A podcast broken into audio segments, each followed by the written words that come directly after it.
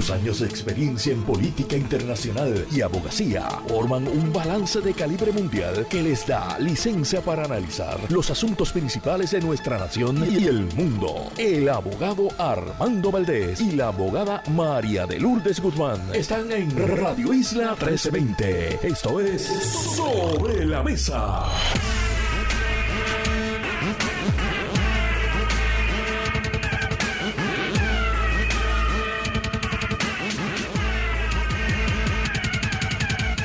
Buenos días Puerto Rico, soy Armando Valdés. Usted escucha sobre la mesa por Radio Isla 1320. Hoy en Sobre la Mesa estará con nosotros Rafi Anglada y José Lamas. Además, la hermana Blanca Irene Rial Bow de la coalición Paz para la Niñez estará con nosotros y la activista de derechos humanos y feminista Marilis Pagán estará con nosotros en el último segmento a partir de las 9 y 40 de la mañana. Todo eso y por supuesto como todos los días, de lunes a miércoles. Y esta semana es cortita, así que para ella ya hoy es miércoles, miércoles que para ella es viernes. Mariluz Guzmán se sienta a la mesa y junto a ella analizamos todos los temas para hoy 3 de enero del 2023. 2023. Me quedé pegado.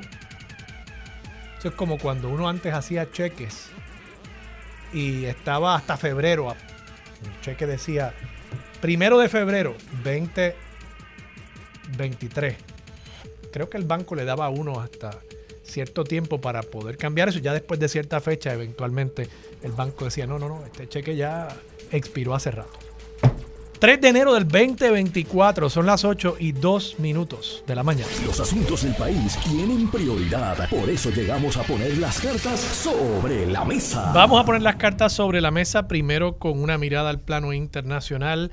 El presidente Donald Trump y su campaña han dicho que van a estar retando la decisión de la secretaria de Estado de Maine, que se une a una decisión judicial en el estado de Colorado, donde han planteado en ambas jurisdicciones que el presidente, ex presidente Donald Trump y aspirante a la presidencia por el Partido Republicano, no cumple con los requisitos que establece la Constitución para ocupar la presidencia. Esto ya que viola la enmienda 14 de la Constitución que dice que una persona que haya participado en una insurrección contra el gobierno de Estados Unidos no podrá ocupar un puesto público en el gobierno de Estados Unidos. Algunos dicen, oiga, es que él no ha sido convicto de nada. Claro, ¿qué sucede? Muchas otras cualificaciones incluidas en la Constitución no requieren de una convicción. Por ejemplo, hay un requisito de que la persona haya cumplido cierta edad. Eso es un hecho que a partir de una constatación de que no haya llegado a los 35 años, se descalifica a la persona para ocupar el cargo o para ser candidato. Así también el tema de haber nacido un ciudadano de los Estados Unidos. Irónicamente, tema que el propio Trump utilizó contra Barack Obama, quien él decía que no había nacido como ciudadano natural de los Estados Unidos, que el propio Trump utilizó para comenzar a crearse un perfil público de cara a su eventual aspiración a la presidencia en el año 2016. Bajo ese mismo argumento de que hay unas cualificaciones, dos estados ya han dicho Trump no cumple con estas cualificaciones porque ayudó, apoyó, participó de la insurrección del 6 de enero del año 2021 contra el gobierno de Estados Unidos en el proceso de certificación de la elección del actual presidente Joe Biden. De nuevo, Trump dice va a estar llevando esto ante el Tribunal Supremo de Estados Unidos. Portada del Wall Street Journal. Hoy el gobierno chino está teniendo muchas dificultades para lograr que luego de décadas de una política de solamente tener un hijo, para las mujeres chinas. Ahora están tratando de que tengan tres, al menos tres. El reportaje habla de todas las prácticas, los incentivos y hasta las amenazas que está utilizando el gobierno chino para intentar que las mujeres tengan ese tercer, cuarto, quinto hijo y todo esto vinculado a un colapso demográfico que según los demógrafos llevaría a un país que actualmente tiene 1.2 billones de habitantes a hacia finales de este siglo, para el año 2100, a tener básicamente 500 millones de habitantes. Ese colapso demográfico el país ahora está tratando de evitarlo. Acá en el hemisferio occidental, en Estados Unidos, la presidenta de Harvard finalmente se vio obligada a renunciar todo esto relacionado primero a unas expresiones suyas en una vista congresional en la que pareció titubear en cuanto a denunciar y rechazar expresiones antisemíticas, antijudías en los campuses universitarios americanos y posteriormente todo esto conllevó un gran escrutinio de su récord como académica y hubo varios descubrimientos serios de plagio en el historial, en la trayectoria académica, la producción académica de la presidenta de Harvard, la doctora Claudine Gay, que ayer anunció su renuncia. Solo había sido nombrada al cargo, la primera mujer afroamericana en ser nombrada a ese cargo, solo había sido nombrada en julio del año pasado. Y por último, noticia importante a nivel internacional también, en el Líbano, en Beirut, fue asesinado uno de los altos mandos de Hamas, específicamente el liaison, el eh, contacto entre Hamas y el grupo también terrorista Hezbollah. Este asesinato, una explosión que acabó con la vida de este alto mando de Hamas, el gobierno estadounidense ha dicho fue responsabilidad de Israel, aunque Israel todavía no ha asumido responsabilidad, pero ciertamente esto apunta a una expansión de este conflicto hacia un conflicto ya más regional e internacional. Aterrizando acá localmente en Puerto Rico, quiero rápidamente entrar a comentar la interesantísima entrevista que le hiciera esta mañana Julio Rivera Saniel en Pegaos en la mañana al Contralor Electoral. Y por supuesto, esa entrevista la pueden buscar en el Facebook Live de Radio Isla 1320, como también en cuestión de unos minutos a horas en el podcast de ese programa que se publica, al igual que el podcast de este programa también sobre la mesa, que lo pueden buscar en cualquier aplicación de podcast de su predilección. Habla Julio Rivera Saniel con el Contralor Electoral Walter Vélez. Y además de información interesante acerca de la auditoría de la campaña del actual alcalde Miguel Romero, trae también información sobre la veda electoral en la aplicación específica a la campaña que el gobierno ha estado llevando a partir de uno de los últimos mensajes de Estado del gobernador Pedro Pierluisi cuando inauguró en ese mensaje la insulsa, yo le he descrito así, insulsa expresión haciendo que las cosas pasen que no apunta a mucho. Además, hacer que las cosas pasen, bueno, ¿qué cosas, verdad? Pueden haber cosas buenas que pasen, como pueden haber cosas malas que pasen. Así que simplemente hacer que las cosas pasen no tiene, me parece a mí, una valoración ni positiva ni negativa. Es algo tibio, es algo insulso, desabrido, como precisamente muchos decimos que es la figura del gobernador Pedro Pierluisi. Dicho eso, lo que plantea el Contralor Electoral, haciendo que las cosas pasen hoy, sería, en la medida en que se pautase, se pagase por el gobierno de Puerto Rico para comunicar ese mensaje, hoy sería ilegal. ¿Por qué? Porque el primero de enero entró en vigor la veda electoral.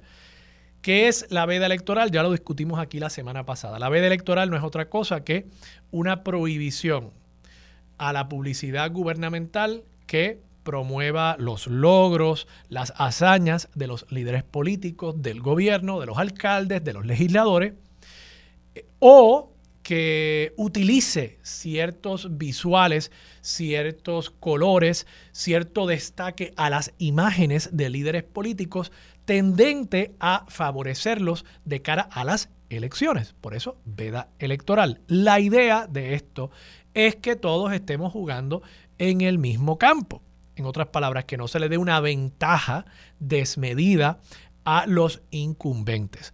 De paso, yo creo que es importante destacar que esta misma campaña de haciendo que las cosas pasen eh, la Cámara de Representantes recientemente la replicó en cierta medida con eh, una campaña donde se destacaba la figura de Tatito Hernández y donde se reseñaba el lema, el eslogan de que esta era la Cámara que sí cumplía. Y si bien es cierto que una cosa está mal si la hace el gobernador, pues también es cierto que está mal si la hace el presidente de la Cámara o cualquier político que esté utilizando fondos públicos para realzar su imagen, para hablar de sus logros y sus hazañas. El Contralor Electoral lo que ha dicho, y aquí Julio le estaba preguntando también a él y posteriormente a Aníbal Vega Borges sobre si es malo a partir del primero de enero, si es ilegal a partir del primero de enero, ¿qué sucede con todo lo que ya se ha gastado? Que Aníbal Vega Borges le dijo a Julio, ellos estiman es una cantidad de 40 millones de dólares. Yo no sé si es 40, pero ciertamente ustedes recordarán que el gobernador había dicho que era, creo que ni un millón de pesos. Fue la expresión del gobernador, exagerando por supuesto, porque vamos, nosotros que estamos en los medios de comunicación podemos decirles a ciencia cierta que toda esa publicidad que hemos visto de parte del gobierno costó mucho más que un millón de dólares. Así que entre un millón y 40 millones está la verdad. Eso eventualmente se sabrá porque eso hay que publicarlo y los medios de comunicación, por supuesto, tendrán también información acerca de cuánto ha pagado las agencias publicitarias del gobierno para adquirir ese tiempo y esos espacios en los periódicos del país. Pero dicho todo eso, dicho todo eso, yo creo que la reflexión que nosotros tenemos que hacer es si es malo en el año electoral, si es malo el primero de enero. Es más, déjenme quitar la valoración peyorativa malo. Si es ilegal el primero de enero, si nuestros legisladores han determinado que no es correcto que el gobierno pueda utilizar recursos para realzar la imagen de un incumbente durante el año electoral, el primero de enero, ¿por qué es legal el 31 de diciembre? ¿Por qué es legal el 30? Y en ese sentido yo creo que haría bien el Partido Popular que domina la Asamblea Legislativa. Claro, yo sé que es complicado luego de la campaña que se pagó Tatito Hernández con los fondos de la legislatura. Yo sé que es complicado, pero haría bien alguna parte del liderato político del Partido Popular, ese nuevo liderato, esa fuerza nueva, o no sé cuál es el lema de Juan Zaragoza, sea Juan Zaragoza, Jesús Manuel Ortiz, Héctor Ferrer, otros líderes, en presentar un proyecto de ley para extender a todo el cuatrienio, entiéndase, permanentemente la veda electoral, que de paso la veda electoral tiene una válvula de escape, porque hay una junta examinadora compuesta por los tres partidos principales que en la oficina del Contralor Electoral puede pasar juicio y aprobar anuncios que la Junta entienda cumplen con un fin público que no sea simplemente realzar la imagen de Tatito o de el gobernador Pedro Pierluisi. Y yo creo que un partido que quiera distinguirse por la responsabilidad con la cual pretende venir a gobernar, ese partido debería presentar ese proyecto y debería decir, mira, aquí está esta medida y vamos a aprobarla durante este cuatrienio. Y si el gobernador la veta, pues que el gobernador la vete. Pero de esa manera se establece con las acciones contundentes que hay una distinción y que se viene a hacer las cosas de forma distinta. No simplemente que las cosas pasen, sino que pasen de forma distinta. Dicho eso, quiero también analizar el caso que ya había presentado alguna parte del liderato del Partido Popular contra el gobernador, porque hay una distinción. De nuevo, lo que ha dicho el Contralor Electoral es, a partir del primero de enero, esa campaña claramente de su faz incumple con la veda electoral, porque la veda electoral dice que usted no puede promover sus logros y lo que está haciendo esa campaña es promover sus logros. Eso no requiere de mucho análisis. Ahora, como antes del primero de enero no estaba la veda electoral, lo que plantea Walter Vélez acerca de lo que sucede cuando ya está en vigor la veda no es aplicable. ¿Bajo qué premisa alguna parte del liderato del Partido Popular llevó el caso contra el gobernador por la campaña de haciendo que las cosas pasen? Bueno, esa demanda, ese caso se basa en que usted no puede usar fondos públicos para fines político-partidistas. Eso es otra consideración que no tiene que ver con la veda electoral. En todo momento usted no puede utilizar fondos públicos para fines político-partidistas. Y lo que plantea ese caso es que la frase haciendo que las cosas pasen es algo que el propio gobernador planteaba durante su campaña eleccionaria y que por tanto lo que está haciendo el gobierno es adoptando lemas y eslóganes políticos durante un periodo cuando el gobierno no está impedido por la veda electoral, pero sí está impedido por el uso de los fondos públicos. Entiéndase, no puede usar los fondos públicos con fines políticos partidistas. El gobierno no podría decir en un anuncio, el gobierno del PNP es el gobierno que pone las cosas en orden en Puerto Rico. Es el país o es el partido que pone la gente a gozar. ¿Verdad que no podría hacer eso? Bueno, pues de igual forma, eso sería el extremo. Entre eso y una campaña totalmente dedicada al servicio público, hay unas gradaciones. Y una de esas gradaciones es pues que sin utilizar el nombre Partido Nuevo Progresista, usted esté adoptando colores, lemas, ideas de la campaña de ese partido para subsidiar con fondos públicos ilegalmente la campaña de un partido o de un candidato. Y eso es lo que alega el Partido Popular, alguna parte del liderato, en cuanto a la campaña de haciendo que las cosas pasen incluso antes de la veda electoral. Y yo creo que es un buen caso el hecho de que esa campaña haciendo que las cosas pasen sea tan evidentemente política que el Contralor Electoral el 3 de enero ya nos esté diciendo, esa campaña no puede proceder, yo creo que es evidencia. Incluso si yo fuese uno de los abogados en ese caso, yo llamaría ahora mismo a testificar. Le tomaría una deposición a Walter Vélez para que él diga por qué él llega a esas conclusiones, porque en el análisis que él haga de esa campaña y su violación evidente a la vida electoral, yo creo que hay suficiente evidencia también para sustentar el caso que está llevando el Partido Popular contra el gobierno por el uso de fondos públicos durante los pasados tres años para realzar la imagen utilizando lemas, ideas, eslóganes del PNP en esa campaña con fondos públicos. Y eso evidentemente es mal uso de fondos públicos, podría incluso ser apropiación ilegal de fondos públicos y me parece que es algo que debe analizarse con gran ahínco, además de que, insisto, creo que el Partido Popular Democrático debería, sin lugar a duda, presentar hoy mismo el proyecto de ley para extender la veda electoral a todo el cuatrienio, una veda permanente en Puerto Rico y que a partir de ahora los fondos públicos, las campañas de publicidad del gobierno se utilicen única y exclusivamente para asuntos informativos al público. Oiga, el 15 de abril llegó la fecha para erradicar la planilla. Oiga, si va a conducir un vehículo de motor, pase la llave, no beba.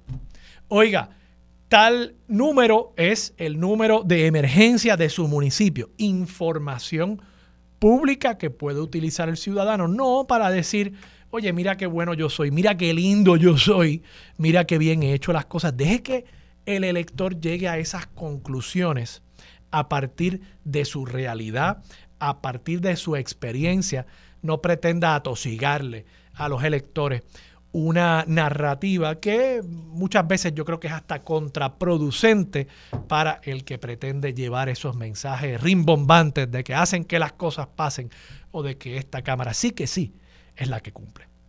Vamos a la pausa, regresamos con más de Sobre la Mesa por Radio Isla 1320. Quédate en sintonía, conéctate a radioisla.tv para acceder y participar en nuestra encuesta diaria. Sobre la Mesa por Radio Isla. Los asuntos de toda una nación están sobre la mesa. Seguimos con el análisis y discusión en Radio Isla 1320. Esto es Sobre la Mesa. Regresamos, soy Armando Valdés, usted escucha sobre la mesa por Radio Isla 1320. Marilu Guzmán se sienta a la mesa. Marilu, buenos días. Buenos días Armando, saludos a todas las personas que nos escuchan. Marilu, la veda mm. electoral, ¿estás de acuerdo conmigo? ¿Debe extenderse? Sí, sí, sí, sí, yo, yo creo que sí. Que no, no, veo cómo se justifica. No se justifica, no, no. Y este país está demasiado abrumado por la politiquería.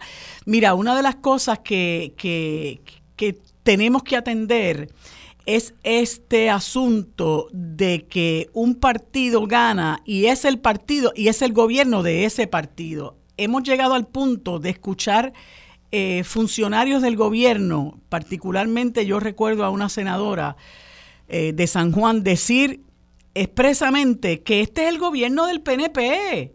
Y Rivera Chats lo dice todos los días, lo ha, lo ha dicho siempre. Entonces se, se se pasa esa línea fina que, que, eh, que exige que cuando usted llega al, al, gobierno, no puede ser el gobierno de su partido, es el gobierno de todo el mundo. Y entonces, eh, eh, de ahí que venga tanta politiquería, de ahí que incluso el sistema de mérito haya desmerecido lo que ha desmerecido, porque entonces se le empieza a pagar favores a todo aquel que aportó en las campañas de una u otra forma, con trabajo, eh, de, mil maneras. Y entonces esa gente trabaja para el, para el partido, lamentablemente.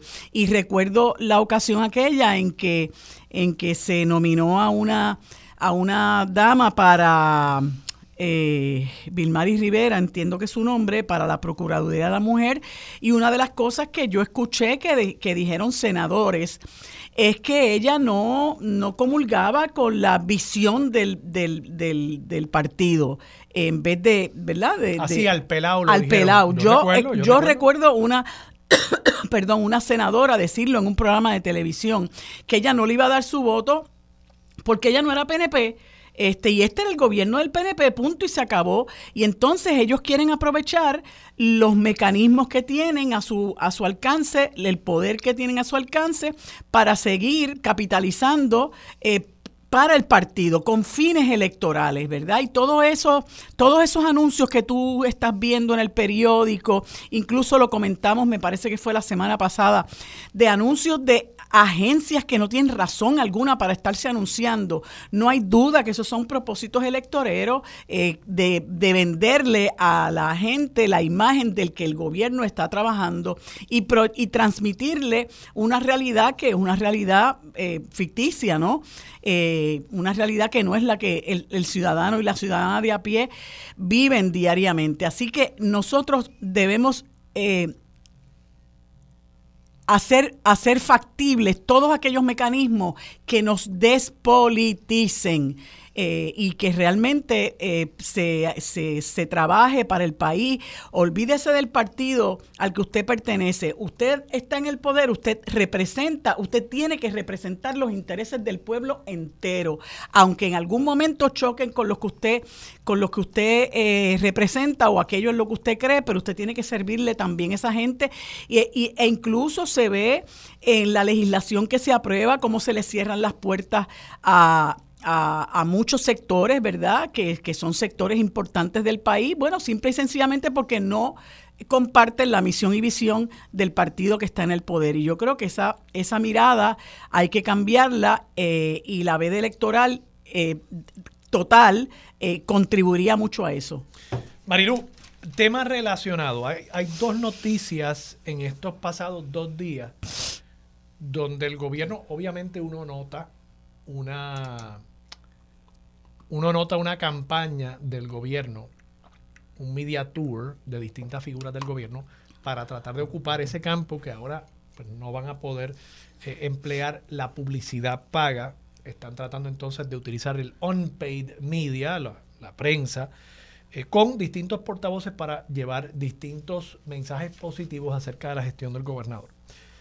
Hay algunas cosas en las cuales uno puede reconocer la realidad de los, logro. De, los, de los datos. o sea, según por ejemplo, eh, el año 2023, estoy aquí citando de un artículo de hoy de David Cordero en el periódico El Nuevo Día, eh, página 16, el 2023 cerró con 120 asesinatos menos. Obviamente, ¿verdad? Aquí en Puerto Rico sabemos que ha habido históricamente eh, una manipulación con los datos acerca de la actividad delictiva en el país. Claro está. 120 asesinatos es muy difícil uno esconderlos, ¿verdad? Eh, porque si hubiesen sucedido 120 asesinatos y, no estuvieran reportados por la policía en las estadísticas oficiales, pues habrían familias, ¿verdad? Y estas personas tienen familias, ¿no? Así que yo no dudo que haya habido una reducción significativa incluso en los asesinatos. Manolo Sidre, ayer en el periódico El Nuevo Día, página 21, Efraín Montalbán Ríos. Manolo Sidre indicó que no le tiembla la mano al asegurar que el crecimiento de Puerto Rico de cara al 2024 será interesante. La verdad que toda la, construcción de esa oración me, da mucha risa. ¿A quién le va a temblar la mano decir algo tan, tan insulso? Cuando uno dice, no me va a temblar la mano para meter al tipo preso. Ah, bueno, está bien. No me, no me va a temblar la mano para tomar las decisiones difíciles. No me va a tomar la mano, eh, no me va a temblar la mano para decirles que este año va a haber un crecimiento interesante. Caramba, Manolo. Eh, nada. Eh, hay que hablar con sus publicistas. Sidre, sin duda, y, y, un señor simpático, pero dice ah, mucho y no dice nada. Simpaticísimo, simpaticísimo. Dice mucho y no dice nada. pan sobao. pero lo, que quiero plantear con esto es, hay, hay unas tendencias cíclicas también, tanto en la economía como en la actividad delictiva. No quiero ser injusto, o sea, no quiero pecar de injusto y de mezquino, pero ciertamente, aunque el gobierno diga la tasa de desempleo está históricamente baja, que los economistas lo han validado, el nivel de empleo está históricamente alto, el nivel de participación laboral incluso ha aumentado a 45%, eso es cierto. Dicho todo eso, mi pregunta es, ¿podemos o puede el gobierno realmente decir esto es producto de una gestión políticas. nuestra? ¿O esto es producto, en el caso de los asesinatos, quizás de una cuestión cíclica, quizás también de una reducción poblacional? Incluso David Cordero dice, y tiene toda la razón, él, le preguntó, eh, aquí cito a David, Dice, este medio solicitó las cifras correspondientes a las pasadas tres décadas, ya que el número concreto de asesinatos es distinto al cálculo de la tasa de homicidios, que toma en cuenta el porcentaje de estas muertes violentas por cada 100.000 habitantes, ¿no? ¿Por qué eso es importante? Bueno, porque en la medida en que hay menos habitantes, va a haber menos asesinatos.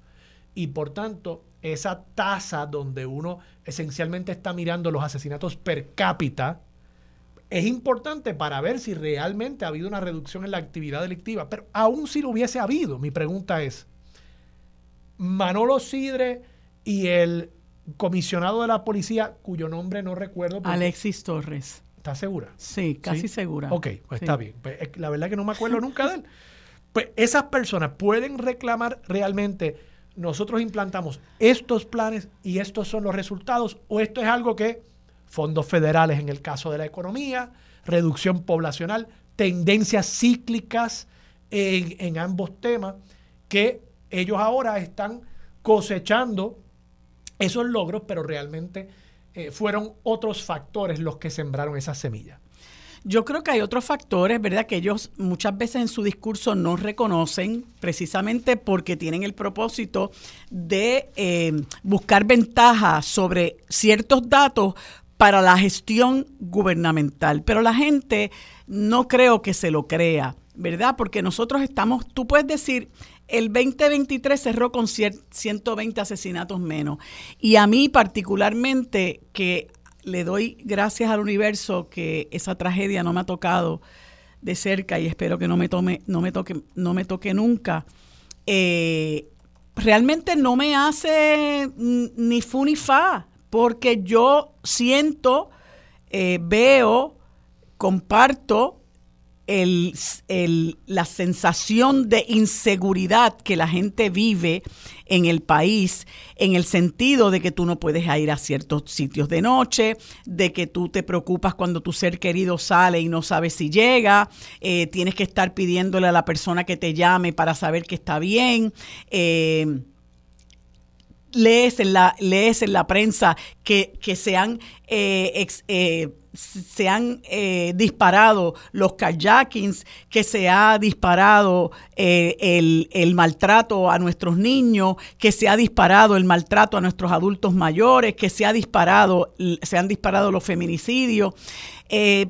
O sea, tú venirme a decir a mí que se cerró con 120 asesinatos menos, yo lo veo hasta como, como hasta insensible, ¿no? Como hasta cínico, porque eh, ¿qué tú le vas a decir si vamos a suponer que este año que dice la noticia que cerró con 464 asesinatos, eh, son 120 muertes menos. ¿Qué tú le vas a decir? ¿Cuál es el mensaje que tú le transmites a la familia de esos 464 que sí fueron asesinados? O sea, tu, tu noticia celebra los que, la disminución, pero ¿Qué está pasando con esos 464 seres humanos que fallecieron víctimas de la criminalidad por las razones que sea? Y que, y que 464 es un número, es un número considerable, ¿verdad? No, no estamos hablando de tres, como tú pudieras decir, DH, este, mira, mataron a una persona que esto no pasaba hace 10 años, ¿no?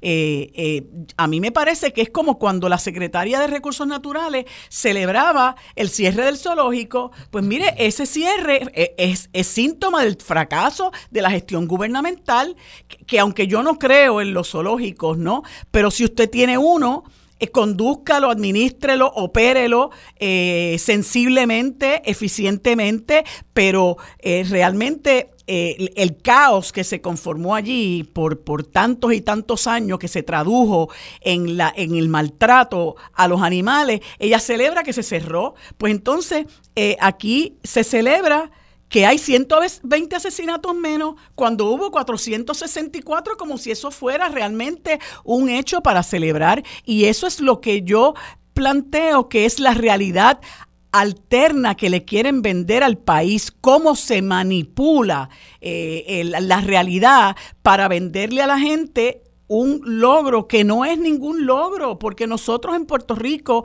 los que nos movemos sin escolta, ¿verdad? Sin guardaespaldas, los que eh, no estamos dentro de las cuatro paredes de mármol de una fortaleza o nos vamos al, al de, escoltados con tres guaguas a un condominio de lujo en Miramar, eh, sino que estamos moviéndonos donde se mueve el ciudadano y la ciudadana de a pie. Sabemos que esa no es la realidad del país este, y que hay muchísimas muchísimos otros males sociales que también se han disparado, como por ejemplo el sinhogarismo, que es uno de los asuntos que trata el periódico en el día de hoy. Así que las cosas hay que verlas en su justa perspectiva. Marilu, vamos a la pausa. Regresamos con más de Sobre la Mesa por Radio Isla 13. Quédate en sintonía. Conéctate a radioisla.tv para acceder y participar en nuestra encuesta diaria. Sobre la Mesa por Radio Isla. Los asuntos de toda una nación están sobre la mesa. Seguimos con el análisis y discusión en Radio Isla 1320. Esto es Sobre la Mesa. Regresamos, soy Armando Valdés. Usted escucha sobre la mesa por Radio Isla 1320. Marilú Guzmán sigue sentada a la mesa y cuando nos fuimos a la pausa estaba muy triste porque muy preocupada porque no había mencionado a Manolo Sidre. Tú querías decir algo sobre el flamante secretario de Desarrollo Económico. Estoy un poquito adelantada al, tiempo y es que pensé que habíamos terminado el segmento que yo los segmentos que comparto contigo. No, mira, es que ayer estuvimos hablando de que íbamos a discutir esta entrevista que le hicieron al señor Sidre. Eh, y yo, como te dije ahorita, y esto no lo digo en son de broma, yo lo digo en serio, eh, el señor Sidre podrá ser una persona muy bien intencionada, pero yo creo que su ejecutoria en estos pasados tres años ha sido muy decepcionante.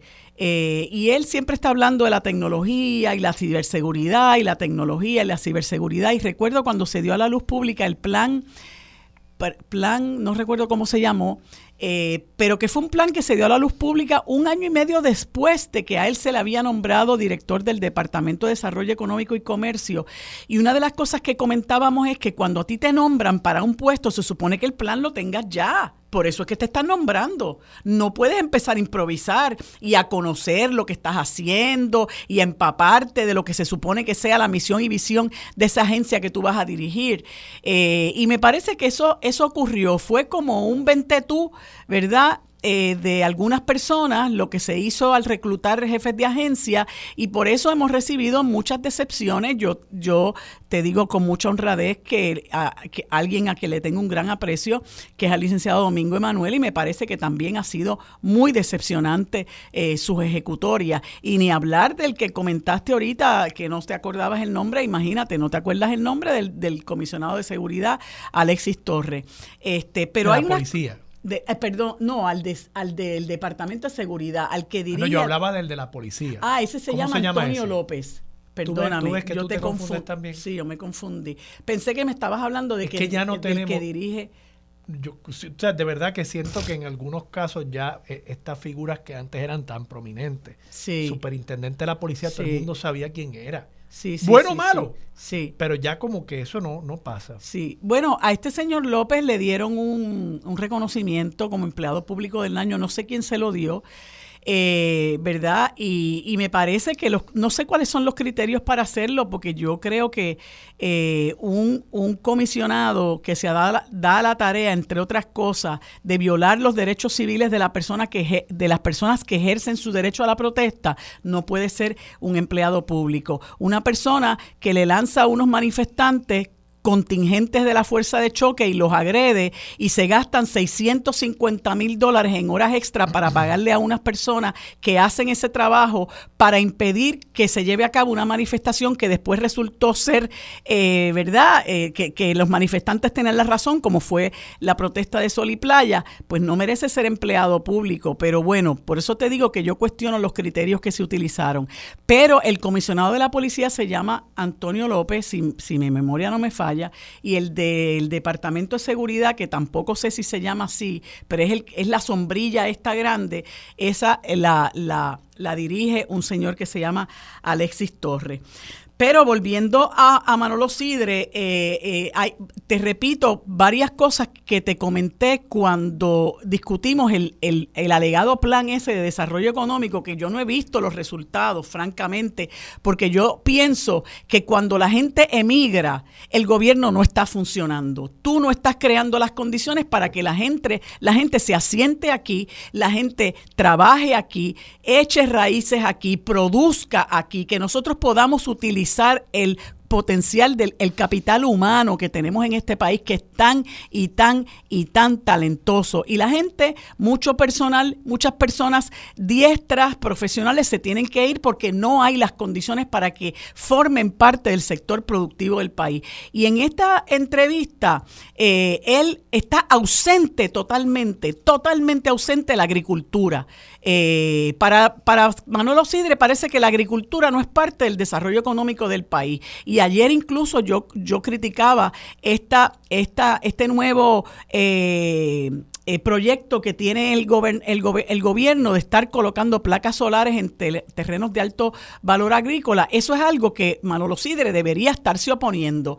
Este, y también, eh, por ejemplo, eh, esta, esta cantaleta que hay con los permisos, como si todo se cimentara en los permisos. Pues mire, también usted tiene que buscar desarrollo económico defendiendo y protegiendo la Universidad de Puerto Rico. Y la veo ausente, está totalmente ausente del discurso de, de, de, Manolo Sidre. Y entonces eh, dice que hay sectores que se han visto afectados cuando se le pregunta eh, por qué Puerto Rico es una, se le menciona, ¿verdad? Que Puerto Rico es una de las jurisdicciones de Estados Unidos más caras para vivir. Él dice, sí, hay sectores que se han visto afectados por ciertos costos operacionales. Se trató mayormente de la acelerada transición tecnológica que se experimenta. Eh, pero, pero es que se le olvidó a Manolo Sidre que el costo de, de vivir en Puerto Rico, el asunto de adquirir una vivienda, el asunto de pagar un alquiler, no tiene nada que ver con la tecnología, señor. Mire, eh, hay, hay unas situaciones que se han dado y muchas de ellas tienen que ver con el asunto de haber convertido a nuestro país en un paraíso fiscal donde hay gente millonaria que viene a este país a invertir en propiedades, a acaparar propiedades, a sacar las propiedades del mercado eh, eh, de bienes raíces, ¿verdad? Colocándolas entonces en, en, en, unos niveles que el puertorriqueño promedio no puede, no puede adquirirla. Y, y eso no tiene nada que ver con la tecnología. Entonces tiene una visión que todo es la tecnología, la ciberseguridad, eh, eh, prácticamente eso es a lo que él le da importancia, ¿verdad? Este, y, y de nuevo, mm, mm, creo que habla mucho, no dice nada. Eh, y lamentablemente, mira, por ejemplo, dice, creo que hay sectores de oportunidad y tenemos que trabajar duro en la seguridad, tenemos que trabajar duro en la educación, tenemos que trabajar duro en el urbanismo, en el comportamiento, en el tráfico. Seguro que tenemos que trabajar duro y tenemos que hacerlo nosotros. Está, y como, que, está como un reggaetonero. duro, duro, duro, duro, duro. Entonces tú dices, pero, pero, eh, pero realmente este señor está a punto de un año de, de, de, quizás salir del gobierno, ¿verdad? Y, y luego de ese año eh, se, se podrá decir que, que las ejecutorias de, de, Manolo Sidre fueron totalmente decepcionantes y de nuevo, eh, él eh, se concentra en unos, en unos asuntos y abandona otros y, y, me parece que es eh, extremadamente importante que saque la cara por la agricultura en este país, que para muchos, muchísimos, yo diría que la mayor parte de los países en el mundo, incluyendo Estados Unidos, la agricultura es una, variante, una variable importantísima en el desarrollo de la, de la economía, eh, el desarrollo de nuestro capital humano, que es la Universidad de Puerto Rico, también la deja fuera. Él dice que quiere traer gente que, que está fuera de Puerto Rico trabajando remoto, que regresen a Puerto Rico para que trabajen a distancia. Entonces eso yo como que no lo entiendo. Yo digo, pero si están afuera trabajando remoto, ¿por qué no pueden trabajar remoto desde aquí? ¿Tú piensas traer gente que trabaja remoto en los Estados Unidos o en otros lugares para que venga a Puerto Rico a trabajar remoto? Mire, lo que usted tiene que evitar es que se nos siga yendo la gente. Nosotros tenemos eh, eh, médicos que se están yendo del país y otros profesionales que, como decía ahorita, pueden aportar a la productividad del país y no solamente aportar a la productividad del país, que nos ayuden a elevar la calidad de vida, porque una persona que tiene que esperar cuatro meses para una cita con un especialista, eso no es calidad de vida y eso no aporta tampoco al desarrollo económico. Pero de nuevo, todas esas, todas estas variables, todos estos factores están fuera del, del discurso de, de, Manolo Sidre y me parece que, des, que año y medio después de haber dado a la luz pública ese supuesto plan de desarrollo económico, la verdad que, que como dicen en el billar, eh, creo que se escrachó. Marilu, vamos a la pausa, regresamos con más de Sobre la Mesa por Radio Isla 1320. Quédate en sintonía. Conéctate a radioisla.tv para acceder y participar en nuestra encuesta diaria. Sobre la mesa por Radio Isla. Los asuntos de toda una nación están sobre la mesa. Seguimos con el análisis y discusión en Radio Isla 1320. Esto es Sobre la Mesa.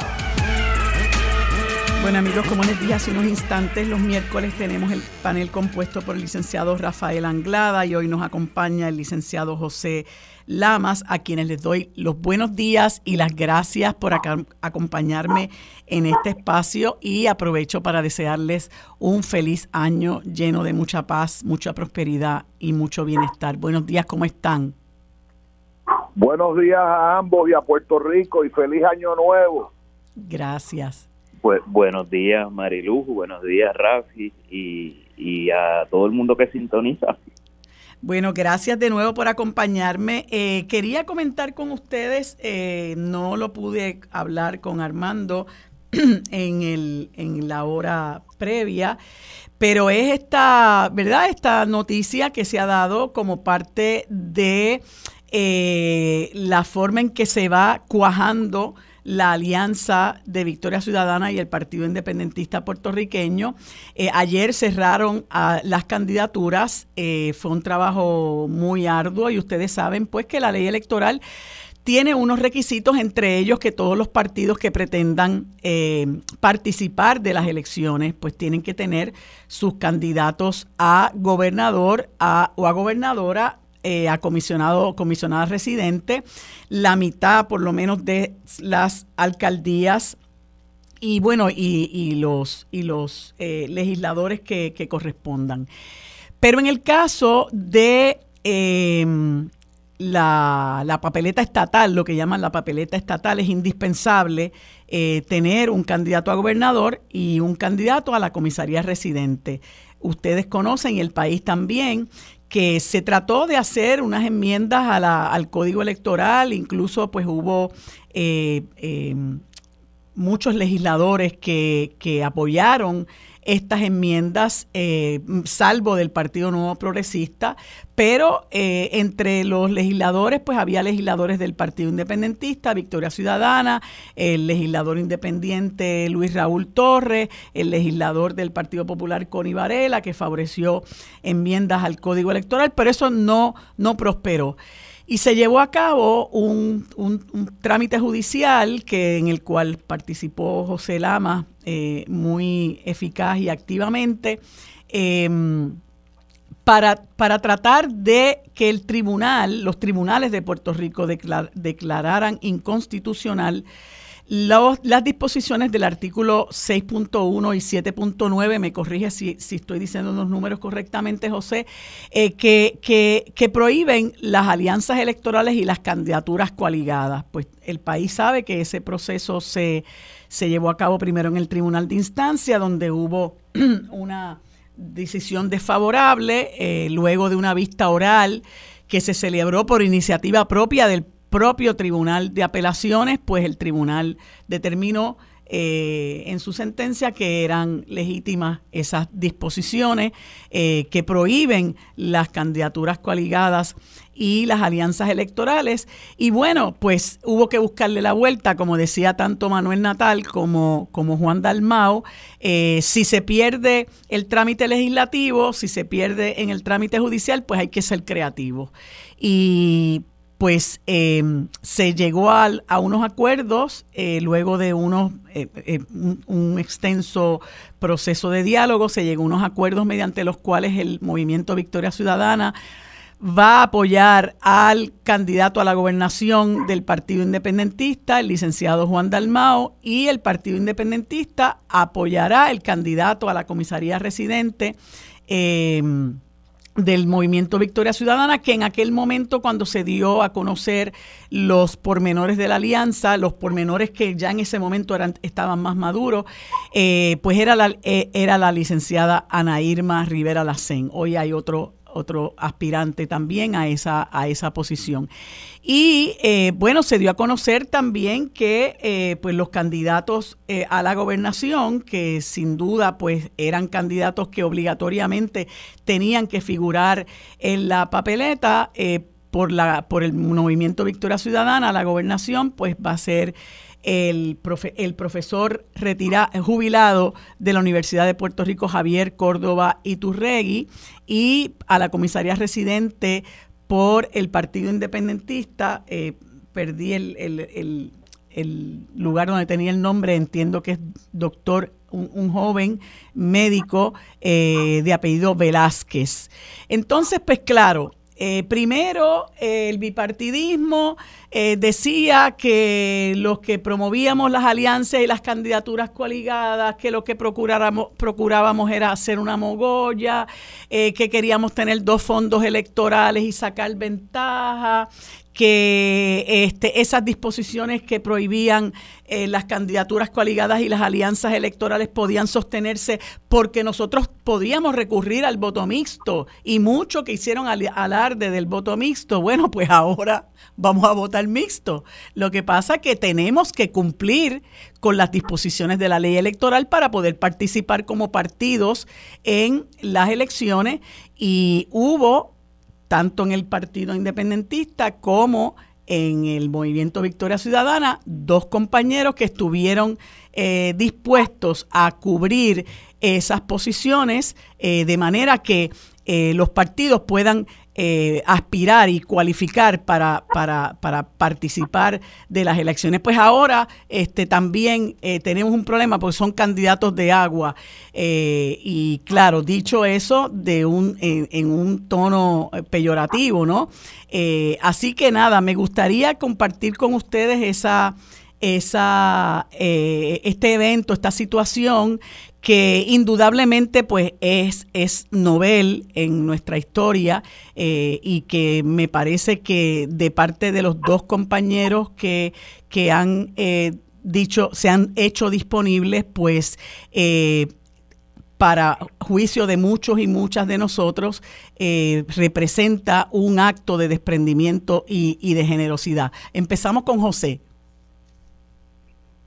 Pues sí, Marilu. Eh, ayer yo creo que fue una fecha importante. Todos los ciclos electorales tienen eh, estos momentos en donde se sabe ya de manera definitiva cuál va a ser el panorama eh, respecto a las candidaturas que se van a estar presentando y cuáles son las personas y las figuras que van a estar en la papeleta previo a la elección. Y ayer era esa fecha, la fecha en que todo el mundo que quería postularse tenía que haber radicado sus documentos en la Comisión Estatal de Elecciones, que a su vez era particularmente importante porque, como tú bien has, descrito en, la introducción a, este tema, estamos en una coyuntura político-electoral única, distinta a la que hemos tenido en el pasado, en donde tras habérsele cerrado de manera sistemática tanto en el trámite legislativo como en el trámite judicial, la posibilidad del proyecto político que verdaderamente querían estas dos, estos dos partidos, el Movimiento Victoria Ciudadana y el Partido Independentista Puertorriqueño, pues se tuvo que optar por lo que llamaban las formas creativas de presentar la, la idea de la alianza electoral y fue precisamente lo que lo que tú decías Marilu en el propio tribunal los comisionados electorales del bipartidismo, del PNP y del PPD comparecieron por escrito a decir es que ustedes pueden, nada impide que usted eh, nomine o, que usted endose al candidato a gobernador del PIB si usted es, Victoria Ciudadana y nada impide que desde el Partido Independentista puertorriqueño se endosen candidaturas del movimiento Victoria Ciudadana.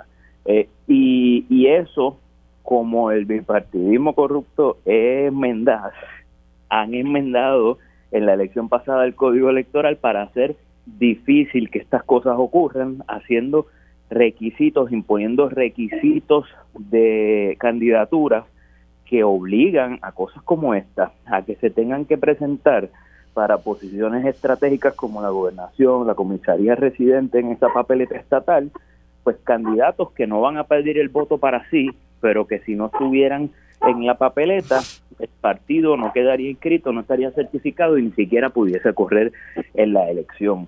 Eh, una cosa importante que yo creo que pasó y se ha no se ha discutido mucho en, los medios ni en la conversación pública es que no solamente se anunciaron los que los candidatos que van a ser portavoces o los llamados candidatos de aguas o estos estas personas que han dado el paso al frente para que se pueda cumplir con ese requisito de forma eh, que, es una trampa que puso el bipartidismo, pero que en esas enmiendas que hicieron en el 2020 desde el PNP también se impusieron unos requisitos de la papeleta municipal en donde se les requirió a todos los partidos para quedar inscritos postular al menos el 50% de las alcaldías con el agregado de sus candidatos a, a las asambleas municipales, lo cual implica que tenían que presentar todos los partidos cuanto menos 39 candidaturas a alcaldías con candidatos a asambleas municipales.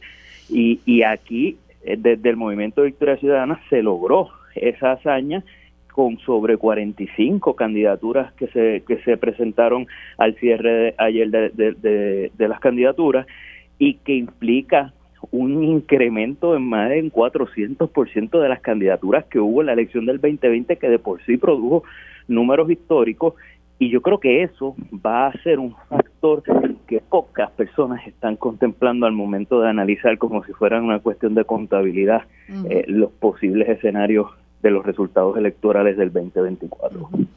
eh, Rafi, Bueno, mira, eh, primero darle feliz año nuevo y la bienvenida al compañero José Lama al, al programa. Eh, estuvimos juntos en una ocasión en Fuego Cruzado. Eh, mira, yo creo que el día de ayer es un día de alegría y de gozo y de victoria para todos los que creemos en, eh, en que Puerto Rico puede ser mejor y que tenemos que convertirlo en un país mejor. Eh, este esfuerzo de incorporar eh, más recientemente al compañero Jaime Córdoba a la candidatura Javier, Córdoba. Javier Córdoba a la candidatura eh, a, a, gobernación por Victoria Ciudadana y al doctor Roberto Velázquez a la candidatura, perdóname, no sé si me equivoqué. Sí, Roberto Velázquez Correa. A la candidatura de comisionado residente del Partido Independentista.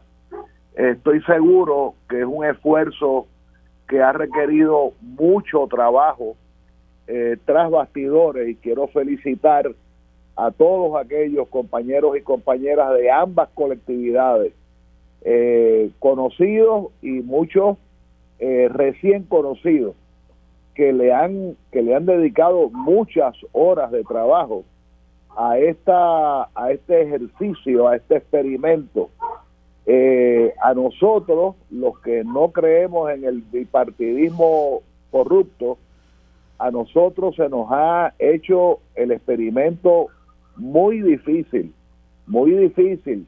El objetivo nuestro era vencer todas esas dificultades este y a esos efectos pues tenemos los próximos 10 meses para organizarnos mejor para garantizar eh, la, vigilancia de, de, la, de las urnas electorales. Ese esfuerzo no lo dejamos no lo podemos dejar para el final porque es un esfuerzo que requiere nuevamente eh, el apoyo de miles de personas, muchas de ellas anónimas, muchas de ellas rompiendo madrugadas para garantizar la contabilidad de los votos y ahora en la modernidad eh, tenemos que extender, expandir ese experimento a la votación en las égidas, a la votación eh, para las personas con, con impedimento, los que votan antes del día electoral, mm. los que votan en las cárceles, los que votan en los hospitales, eh, todo el tema del voto por correo, no podemos dejarle eso a eh, los dos partidos eh, corrompidos históricamente este y a sus correspondientes destaques. la palabra destaque la la quiero reiterar a propósito porque es, eh, es un muñeco del colonialismo que, que, nos persigue. O sea, los dos partidos eh, eh, gobernantes que se han alternado el poder se traen empleados públicos a, a trabajar bajo PNP y PPD gratis eh, pagándolos el erario público. Claro, el, los otros 11 meses y medio tenemos todos que luchar por los derechos de los empleados públicos, pero ambos partidos eh, coloniales se benefician con la figura jurídica del destaque y entonces nosotros, como siempre, tenemos que, que pelear con las manos amarradas y con las manos amarradas de, por, por atrás pero aún así tenemos que seguir peleando para darnos a respetar el día de las elecciones. Sí, y una de las cosas me parece a mí importante es que hay que transmitirle al país eh, es cómo el bipartidismo que combatimos ha creado las condiciones eh, para perpetuarse en el poder no solamente aprobando un, código electoral y antes de eso, pues la ley electoral que existía previo al 2011, eh, eh, que, que, le crea unas condiciones a partidos que históricamente, bueno, pues fueron partidos mayoritarios, pero en la medida en que se fue erosionando la base de esos partidos como consecuencia de una gobernanza corrupta, ¿verdad? De una, de una gobernanza eh, que, que, representa los intereses de unos, de, unos sectores y no los de aquellos que que, que de, aquella gente del pueblo que ellos dicen eh, eh, que van a representar una vez lleguen al poder, pues buscan la manera de ajustar esos mecanismos legales para continuar controlando no solamente eh, las estructuras partidistas, ¿verdad? Permitiendo que ellos como partidos tradicionales tengan ventajas, sino crear aquellas condiciones que les permitan a ellos volver al poder. Y de ahí, eh, pues se ha visto esta alternancia por, por 54 años. Y ayer comentaba yo con Armando una noticia que publica el Nuevo Día donde menciona de nueve áreas que deben ser prioridad en la agenda del 2024. Cuando nosotros repasamos esas nueve áreas, da la casualidad o resulta ser que esas nueve áreas se, se, eh, se, refieren a asuntos de derechos esenciales de nuestro pueblo. Quiere decir que estamos tan y tan y tan mal que, que no hemos podido ni no se ha podido ni garantizar a, a nuestra gente eh, el derecho a servicios esenciales. Y entonces vemos cómo en esa agenda están los problemas de seguridad, de vivienda, de educación, de salud, eh, etcétera, ¿no? Que se refieren a aquellas cosas que le garantizan a los seres humanos y es algo para lo que usted debe gobernar, le garantizan la calidad de vida y la felicidad a la que usted aspira y que usted merece, ¿no? Entonces, eh, la gente tiene que entender, que me parece que es parte del, del mensaje que hay que llevar, que los que nos oponemos al bipartidismo, lo que queremos es que tener acceso precisamente a, a, esos medios, ¿verdad? Y tenemos que se nos dé la oportunidad de demostrarle al país que se puede gobernar de una forma diferente, que se puede gobernar de manera eficiente, de manera honesta, de manera competente. Eh, y una de las cosas obviamente que estamos combatiendo, pues es este financiamiento privado de las campañas que le da al bipartidismo, que claro está, tiene una cartera de donantes considerable, porque esa gente precisamente es la que ellos defienden y representan, eh, los coloca en, en, en ventaja con relación a los que pues no tenemos esa cartera de donantes. Así que hay muchos retos eh, por delante, ¿no? Entre ellos, pues, pues llegar a los medios de comunicación para transmitir cuál es la agenda que realmente nosotros eh, eh, queremos, queremos defender y, y, en ese sentido, pues tenemos que ser también creativos. ¿No te parece, José?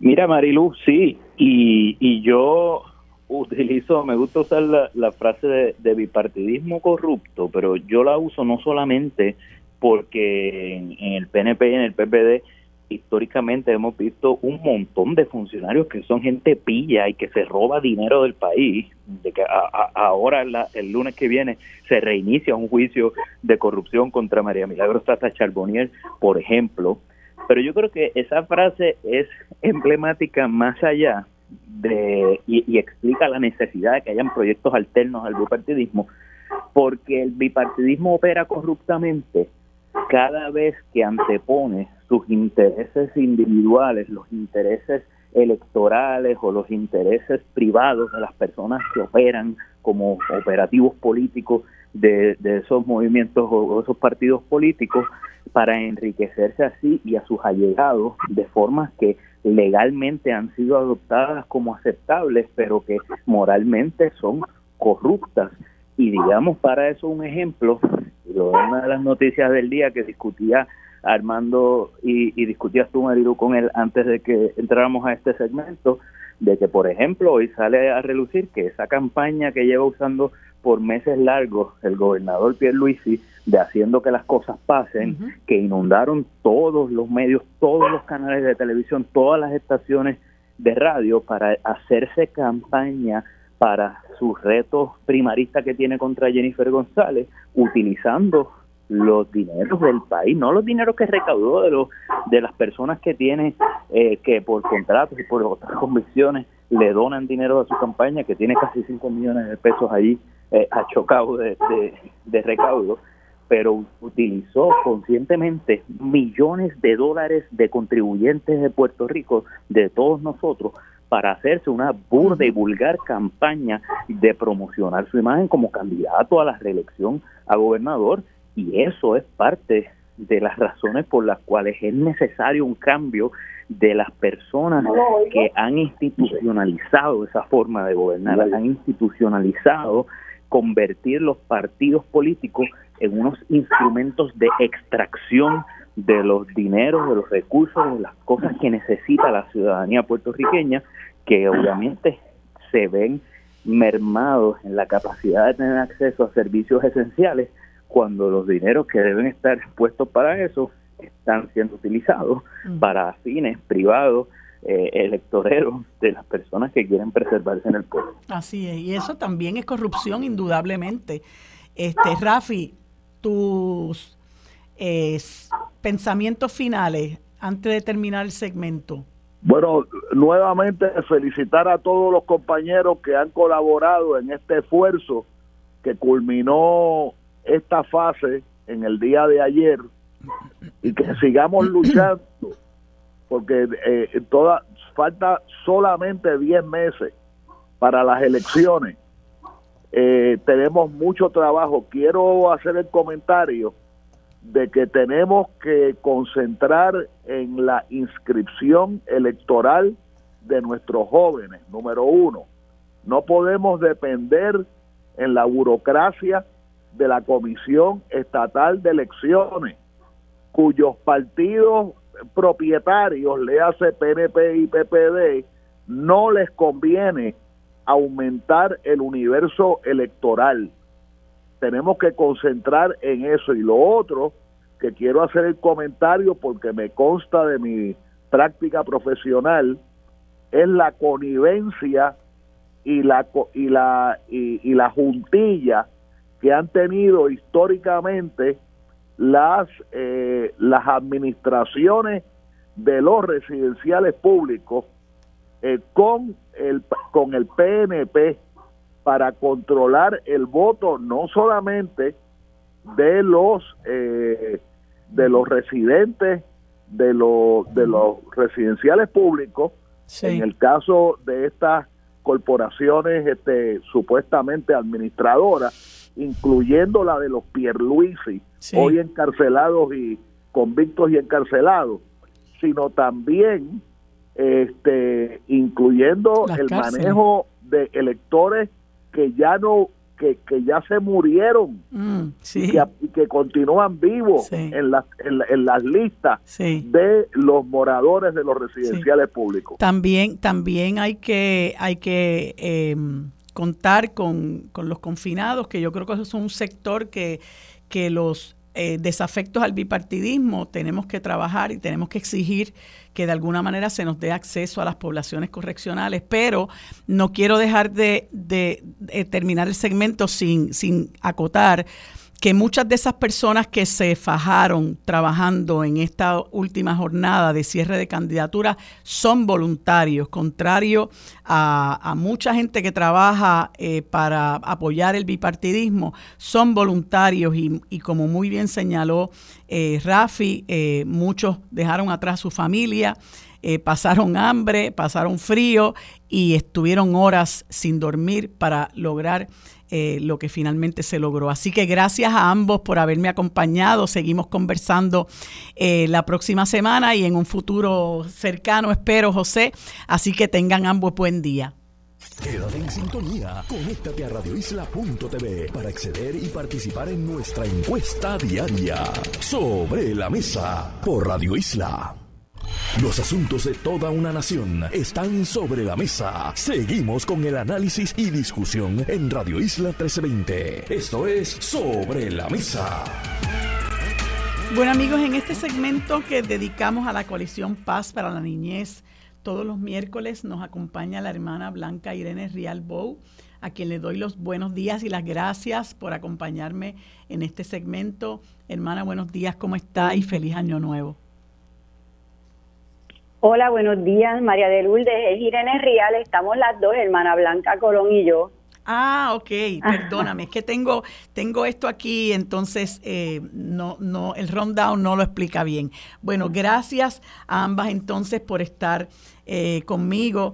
Eh, ustedes saben que en tiempos recientes y con un poquito más de, de crudeza hemos visto unos casos muy triste de maltrato a nuestros niños.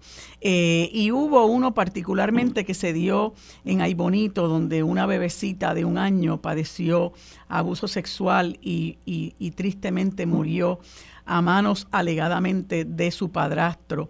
Pero a mí una de las cosas que, también me consternó y que, y que vi eh, que, que, con, mucho interés es eh, la indignación de la comunidad que había expresado em, su, su, preocupación por la situación que se estaba dando en ese hogar y habían alertado, según lo que comentaron a los medios de comunicación, habían alertado a las agencias eh, pertinentes, eh, que es algo que, a nosotros eh, en la comunidad y como país, pues ciertamente nos consterna mucho y, rechazamos, eh, pero en otros entornos eh, un poco se, se, normaliza eh, el maltrato a nuestros niños y no solamente me refiero a, abuso sexual, me refiero también a, cómo se les habla, a cómo se les trata, a cualquier empujón por cualquier tontería y, me, me gusta el tema sugerido de despertar de la conciencia para la protección integral de nuestra niñez. Eh, ¿Qué tenemos que hacer para despertar esa conciencia al punto de que sea intolerable totalmente cualquier tipo de maltrato a nuestros niños? ¿Quién quiere comenzar? Pues yo te doy, eh, te agradezco, ¿verdad? El espacio y quiero decirte que el deseo es de que que llueva la paz en Puerto Rico, ¿verdad? después de escucharte. Eso es lo que pretendemos. Los datos revelan, ¿verdad?, según el Instituto de, Estadística sobre el Maltrato, que esto va creciendo. Y sabemos, y esto lo va a hablar hermana Blanca, va a dar los detalles de las muertes de los niños. Lo primero es ser conscientes, ¿verdad?, de que, de que tenemos una crisis, de que hay una problemática y de que hay que atenderla a nivel colectivo. Y tenemos el ejemplo vivo con, con la campaña que comenzó Papo Cristian en el 2004. Este año pasado no hubo ni una muerte por balas al aire, ¿verdad? Entonces, eh, ¿qué conllevó esa campaña? Eh, conllevó educación, una gran voluntad y saber las consecuencias a través de la educación, ¿verdad? Y eso es lo que entendemos, de, eh, según ¿verdad? todos los miembros de la coalición, que la educación es primordial, es indispensable. Conocer cuál de qué manera podemos prevenir eh, el abuso y a, a dónde accesar. Por eso el tema de despertar de la conciencia, ¿verdad? Si somos conscientes ya no cometemos la falta o las vamos a cometer menos, vamos a estar eh, alertas, con conocimiento, con los datos. Eh, y hermana Blanca y hermana Glenda, que son las directoras del Hogar San Agustín del Coquí en, en Aguas Buenas, pues mira, ellas tienen de primera mano eh, los niños, un grupo de, niños que son la evidencia física de trauma, las consecuencias que, deja el maltrato, ¿verdad? Eh, el maltrato físico, la negligencia, pero como tú bien mencionas, ¿verdad? Eh, que puede causar, que ha provocado muerte. Eh, innumerables muertes en Puerto Rico solamente en este año, esto lo va a detallar hermana Blanca, más de nueve niños han muerto por negligencia o maltrato. y volviendo a San Agustín del Coquí, pues es todo este trabajo, toda esta voluntad desde el amor, pero desde el conocimiento, para tratar de evitar segundas heridas y para sanar, y para sanar, la verdad. Así que despertar de la conciencia, entendemos que es eso, que es la educación, voluntad de un pueblo que se une eh, eh, en contra, en contra de la violencia hacia la niñez eh, y a favor de la paz.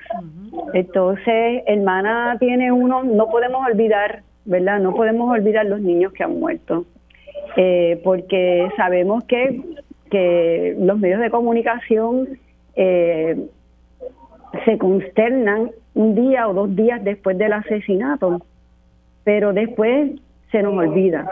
Y necesitamos recordar, necesitamos recordar que niños están muriendo, niños están siendo son abusados diariamente en Puerto Rico y eso necesitamos detenerlo si realmente queremos una sociedad en paz. Y una de las cosas que hay que llamar la atención es que yo veo que, bueno, en Puerto Rico hay agencias del gobierno que se suponen que manejen estas cosas, pero veo una actitud, por un lado, reactiva.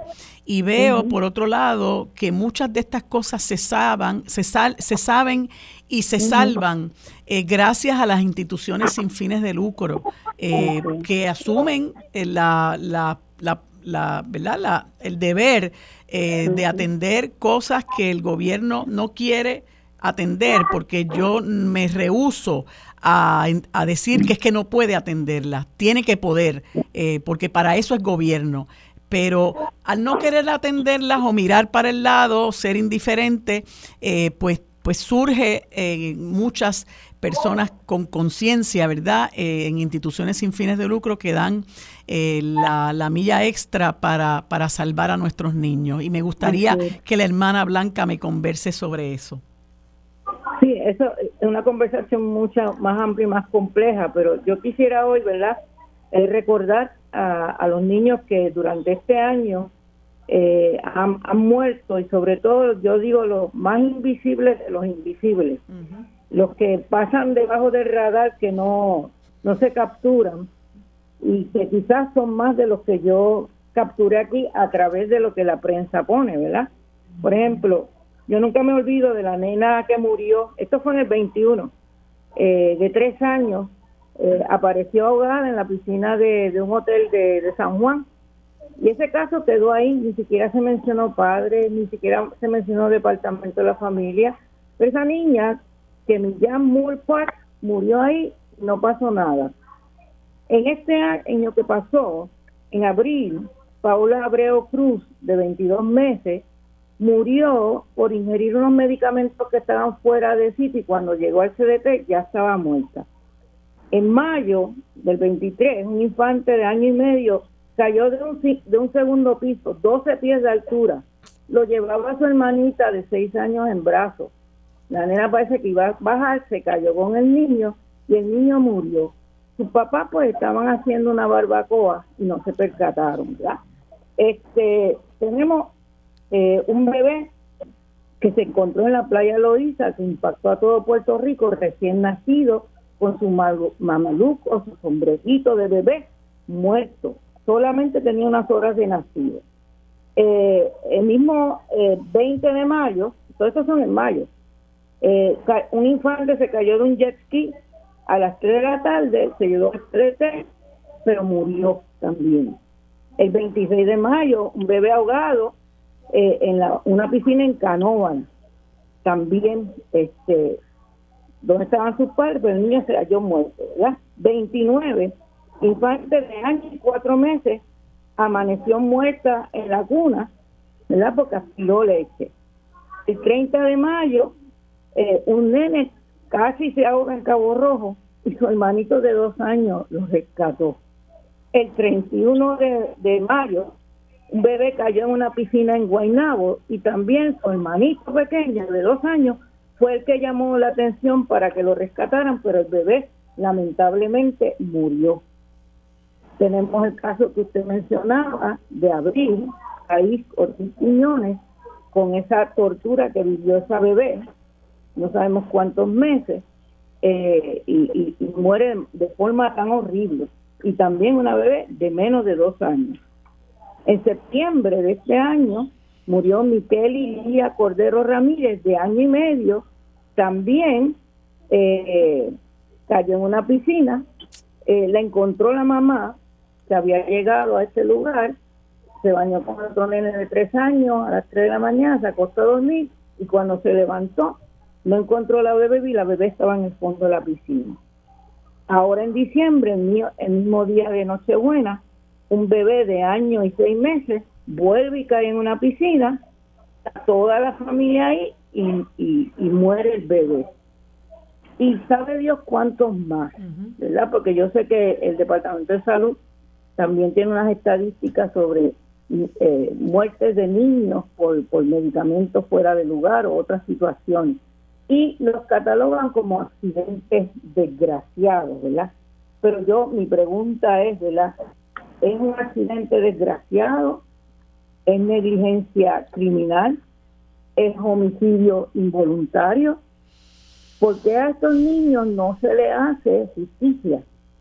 ¿Y por qué no tenemos unas campañas más fuertes, más intensas para educar al, al, al pueblo sobre todo los que tienen niños pequeños, la importancia de una supervisión continua. Un bebé no se puede dar solo ni un minuto. Es aún los bebés se le ponen cámaras, se le ponen micrófonos en los cuartos, ¿verdad? Para que cualquier cosa los papás se despierten y corran. Y aún así hay que estar pendientes. Entonces, los radares o los sistemas de vigilancia que tenemos que tienen quizás la intención de prevenir, no están previniendo. No tenemos una ley que nos ayude a prevenir, ¿verdad? Porque FAFRES no previene. Familia lo único que previene es que un niño entre en cuidado sustituto. Pero ahí se nos están muriendo muchos niños eh, eh, con una ley que todavía no se puede implementar.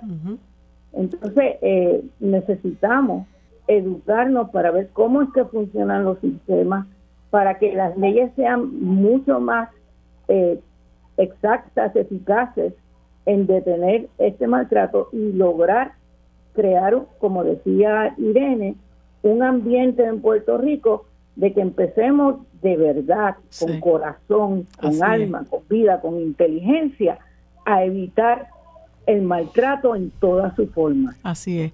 Eh, bueno, se me acaba el tiempo. Es un tema eh, complejo, pero también es un, un tema urgente eh, que nos atañe a todos y yo les agradezco que ustedes hayan estado disponibles para ayudar a seguir creando conciencia, ¿verdad?, de la obligación que tenemos todos y todas en este país de proteger a nuestros niños y que a los niños se les maltrata también por negligencia, que estemos conscientes de que, de que eso también es así.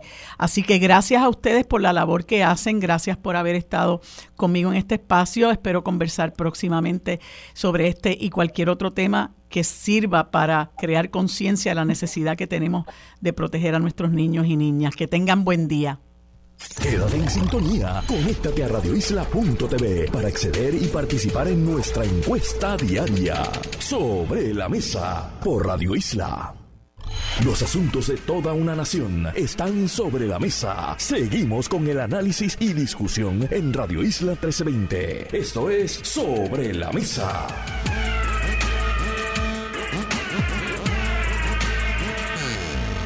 Bueno amigos, en este último segmento conversamos con Débora Upegui del Observatorio de Equidad de Género, a quien le damos los buenos días y las gracias por acompañarnos en este espacio. Buenos días Débora, ¿cómo estás? Buenos días, gracias por la invitación. Bueno, eh, quise conversar con, primero habíamos hablado con Amarilis, pero eh, eh, por una situación que se dio de última hora, pues te agradezco mucho que hayas estado disponible para sustituirla.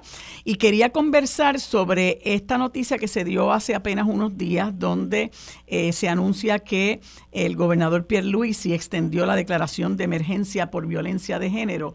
Y en esta noticia eh, se cita un comunicado del gobernador donde indica que la obra que comenzó su administración el 25 de enero de 2021 no ha terminado y que por tal razón le darán continuidad a recalcar su compromiso con erradicar la violencia. Y ahí se habla de una serie de cosas, ¿verdad?, que el, que el gobierno se propone hacer durante este año durante el cual se ha extendido la orden ejecutiva, eh, pero sé que hay otra, otra mirada que le da el observatorio, también otra mirada que le dan organizaciones eh, que trabajan con la erradicación y la prevención de la violencia de, género, eh, porque, bueno, hemos visto una situación bastante alarmante de feminicidios en el país y me gustaría conocer la, la, la opinión del observatorio, ¿verdad? ¿Cómo, ¿Cómo ve el observatorio el que esto se haga a la luz de lo que ya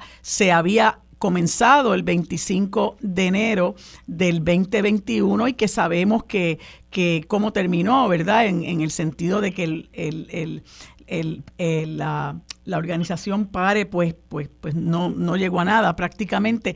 Eh, ¿cómo, ¿Cómo ven ustedes el que esto se haya extendido, si le ven alguna utilidad?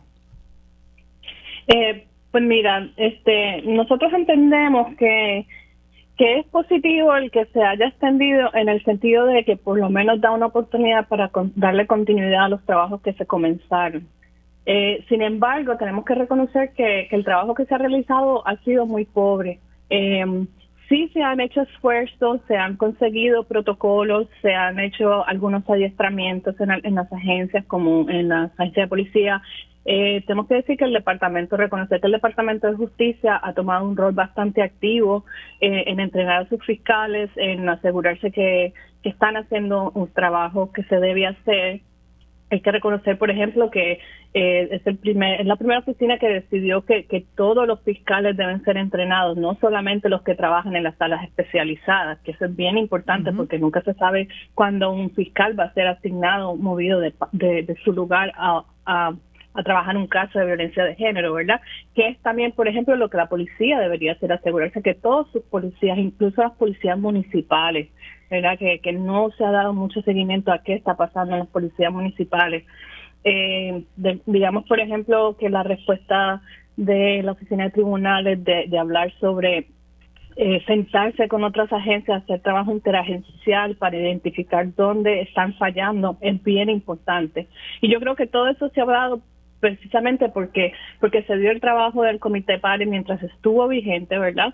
Eh, que ha bajado en intensidad porque ya no está ese comité.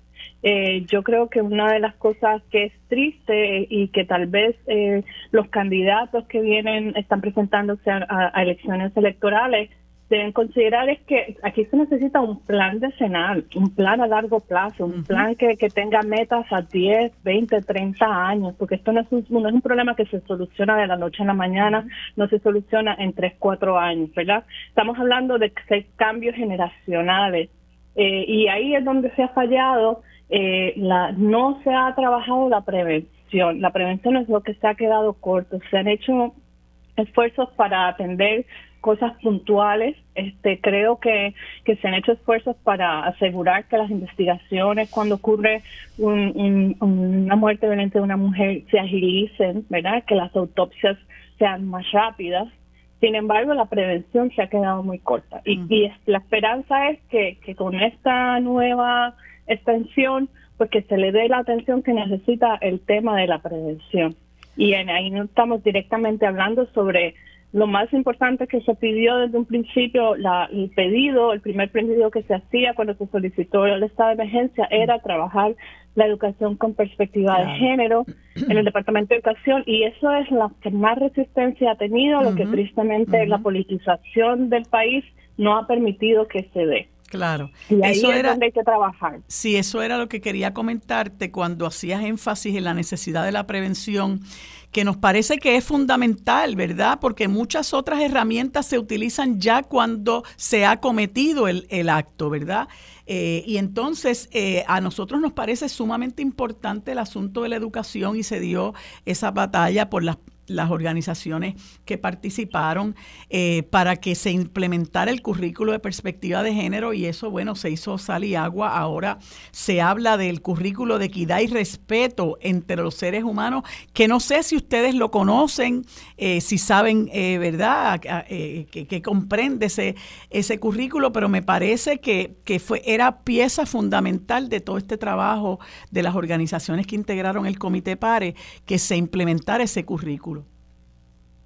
Sí, eh, es sumamente importante porque sabemos que tenemos que tenemos que educar a las generaciones que están empezando y, y no solamente a las generaciones de los más pequeños, pero también a los adolescentes. Todavía hay mucha violencia en los noviazgos que se está viendo, ¿verdad? Como resultado de, de, las situaciones que viven en sus familias, porque está, porque el tema de la violencia de género, la violencia doméstica no solamente ocurre entre las parejas, tiene sus repercusiones en la crianza de esos niños que están creciendo, viendo esa violencia y aceptándola como parte de su día a día, ¿verdad? Entonces cuando llegan a su momento en que tienen relaciones van a replicar eso que ellos vivieron. Y por eso es tan importante, porque las escuelas son ese segundo hogar donde tú puedes ayudar a minimizar esos efectos.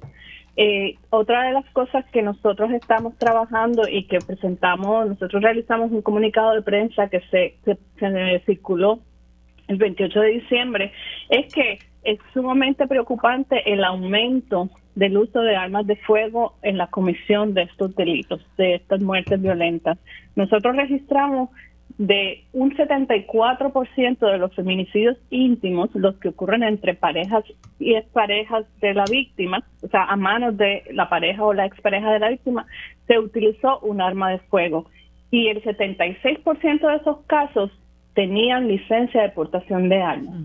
Y creemos que eso es sumamente peligroso. Puerto Rico se está volviendo una cultura que acepta la posesión de armas de fuego como una necesidad. Y eso es bien peligroso porque entonces si tenemos una población donde están aumentando la precariedad, donde está aumentando las situaciones económicas difíciles, donde la gente está teniendo problemas que no sabe manejar sus emociones cuando están en procesos de, de, dificultades, eh, van a explotar y tienen a sus manos un arma de fuego, van a hacer mucho más daño que si, si le dan a alguien con un puño, que si, si tratan de ponerle las manos en el cuello, que si usan un, cuchillo. Y entonces yo creo que parte de ese aumento que hemos estado viendo en los últimos años se refleja por el uso de armas de fuego. Yo creo que en Puerto Rico había una disminución, venía habiendo una disminución, pero cuando se, se flexibilizó la ley de armas, esa disminución se disparó para arriba de nuevo. Así es. Y, es solamente, y como nos dicen muchas veces, perdona, las personas que, que critican a las feministas por hablar solamente de los de los asesinatos de mujeres, lo que pasa es que lo que le pasa a las mujeres también se refleja en las otras áreas. Las mujeres están siendo asesinadas por hombres y los hombres están siendo asesinados por hombres. Y en el, en el ámbito de las muertes de hombres, también la mayoría de esas muertes ocurren con armas de fuego. Incluso nosotros estamos observando ahora que la mayoría de los suicidios donde el hombre asesina a su pareja o expareja y luego él se suicida, el 100% de esos casos en el 2023 fueron con arma de fuego. Sí. hay, mucha, hay muchos datos eh, por, de los que hablar, ¿verdad?, que, que, conforman estos, estos hechos de feminicidio. Así que eh, eh, tenemos una tarea por delante. Yo comentaba ayer con Armando de este asunto de la cultura de, de, de, de las armas de fuego, ¿verdad?, cómo se, se ha ido creando en Puerto Rico y lo peligroso que es. Así que tanto eh, eh, tan importante es desalentar eso como, como implementar el currículo de perspectiva de género, que es algo que hay que seguir machacando porque es importante eh, la educación mucho más intensa de lo que lo estamos haciendo en el día de hoy, sobre todo, ¿verdad? La, el modelaje que ven niños, adolescentes y jóvenes en, en, sus, en sus hogares. te agradezco mucho, Que hayas estado disponible para conversar de este tema tan importante que, bueno, sobre el que tenemos que seguir hablando, ¿verdad? Para ver si en ese sentido ayudamos a resolver un problema tan tan trágico y tan complejo. Amigos, hemos terminado por hoy el programa Sobre la Mesa. Gracias por habernos acompañado. Yo los veo el próximo lunes. Lo próximo es Mili Méndez en Dígame la Verdad.